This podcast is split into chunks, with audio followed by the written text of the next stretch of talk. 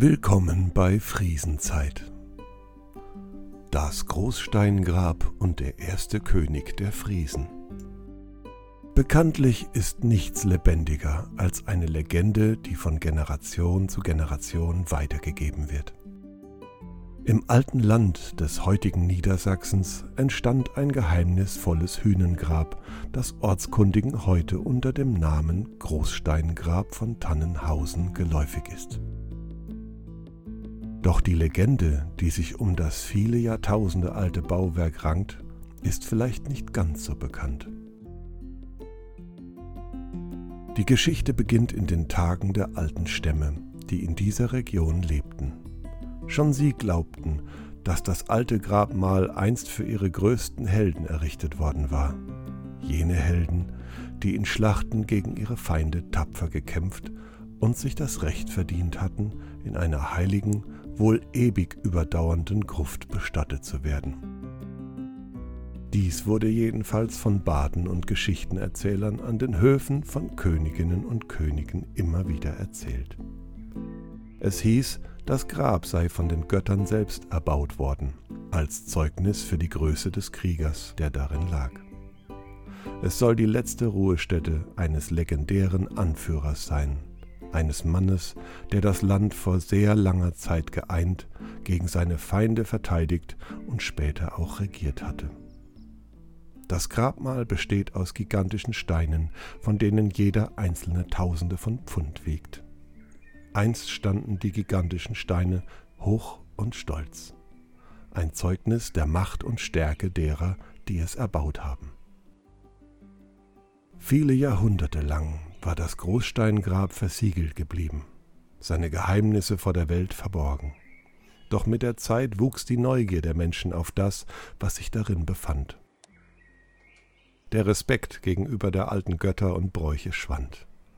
Ja, viele hatten inzwischen versucht, es zu betreten, aber alle waren gescheitert, und niemand verstand, woher die Steine stammten und mit welcher Magie sie hatten überhaupt bewegt werden können. Daher glaubten viele auch, dass die Grabstätte von mächtigen magischen Kräften bewacht und jeder, der es zu betreten versuchte, von einem Blitz erschlagen oder von Flammen verzehrt wurde. Vielleicht aber auch, dass man für den Frevel der Entweihung dieser Grabkammer von den Toten ewig verfolgt werden würde. So vergingen viele weitere Jahre, ehe im siebten Jahrhundert ein junger Krieger namens Altgiesel beschloss, das Geheimnis des alten Grabes zu lüften. Er war nicht nur ein geschickter Kämpfer, sondern auch ein tapferer Mann, und er war fest entschlossen, die Geheimnisse des alten Steingrabes zu lüften. Trotz der Warnungen der Menschen machte sich Altgiesel an die Aufgabe. Er suchte den Rat gelehrter Männer und scharte treue Freunde und Helfer um sich, denn er wusste, dass keiner ohne Hilfe solch gigantische Steine würde bewegen können. Schließlich, nach Wochen der Vorbereitung, gelang es ihm und seinen Getreuen, einen Zugang in die Gruft zu öffnen. Altgiesel bestand darauf, das Grab alleine zu betreten, und so führte ihn sein Weg durch die Dunkelheit, in die sich seit tausenden von Jahren kein Lichtstrahl verirrt hatte. Sein Herz raste vor Aufregung und Furcht vor dem Unbekannten, das hier vielleicht lauerte. Doch es gab keine Fallen, kein Blitz, der ihn beim Betreten traf, nur die Aura eines unendlichen Friedens. Als er sich schließlich langsam der hinteren Grabkammer näherte, spürte er die Anwesenheit einer großen Macht in seinem Inneren. Er legte die Hand auf sein Schwert und trat vorsichtig in die Mitte des Raums, bereit, sich dem zu stellen, was vor ihm lag. Und dort angekommen, entdeckte er die schemenhaften Überreste eines Grabes in der Größe eines Menschen, der hier schon vor einer Ewigkeit beigesetzt wurde. Die Grabbeigaben schienen wenig kostbar, ja schon fast primitiv.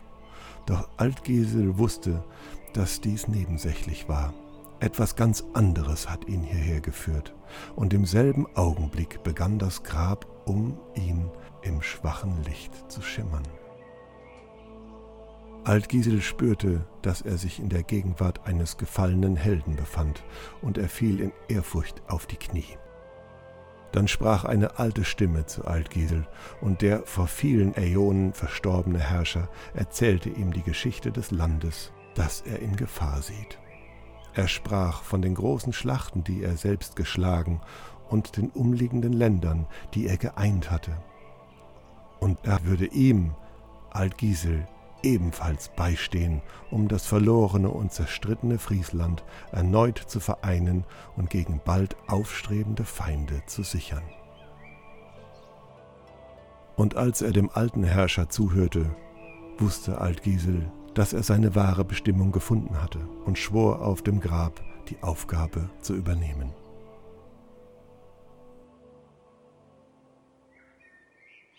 So viel zur Legende, wie Altgiesel der erste König der Friesen wurde. Hatte er wirklich einen Jahrtausende alten Mentor?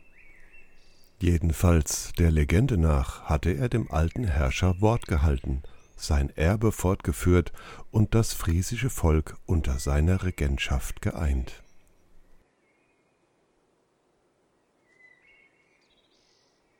Im Laufe der Jahre wuchs die Legende um das Großsteingrab weiter.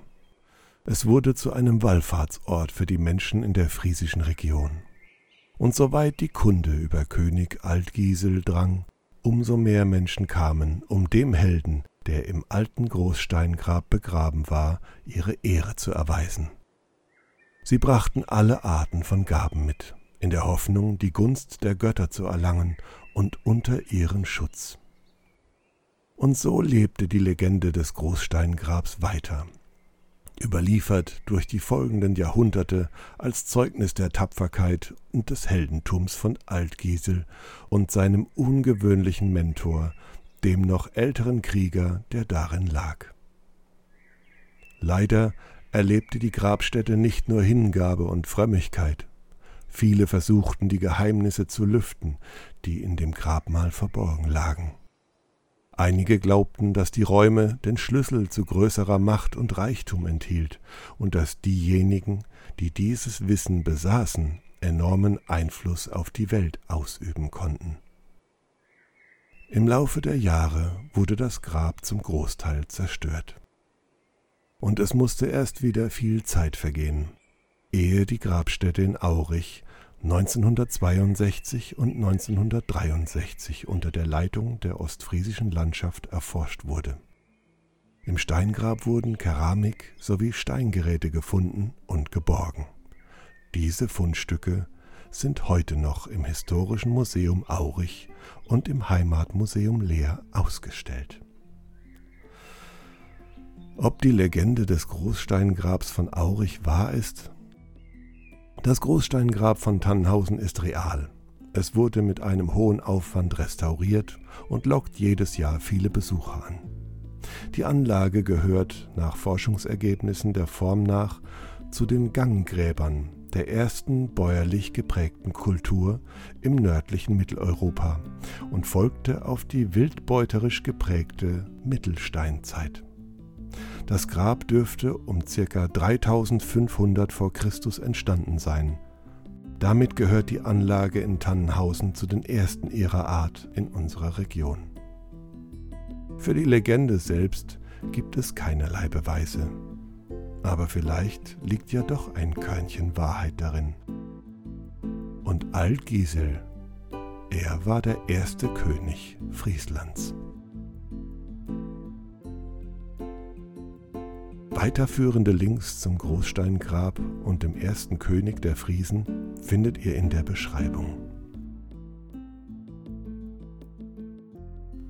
Vielen Dank fürs Zuhören und bis zum nächsten Mal, wenn es wieder heißt Willkommen zur Friesenzeit. Euer Jürgen Jester. In der nächsten Folge besuchen wir gemeinsam das kleine Dorf Surhusen. Ja, und wenn du den Podcast magst, dann abonniere ihn doch einfach. Und wenn möglich, gib mir doch eine gute Bewertung. Das hilft. Vielen Dank.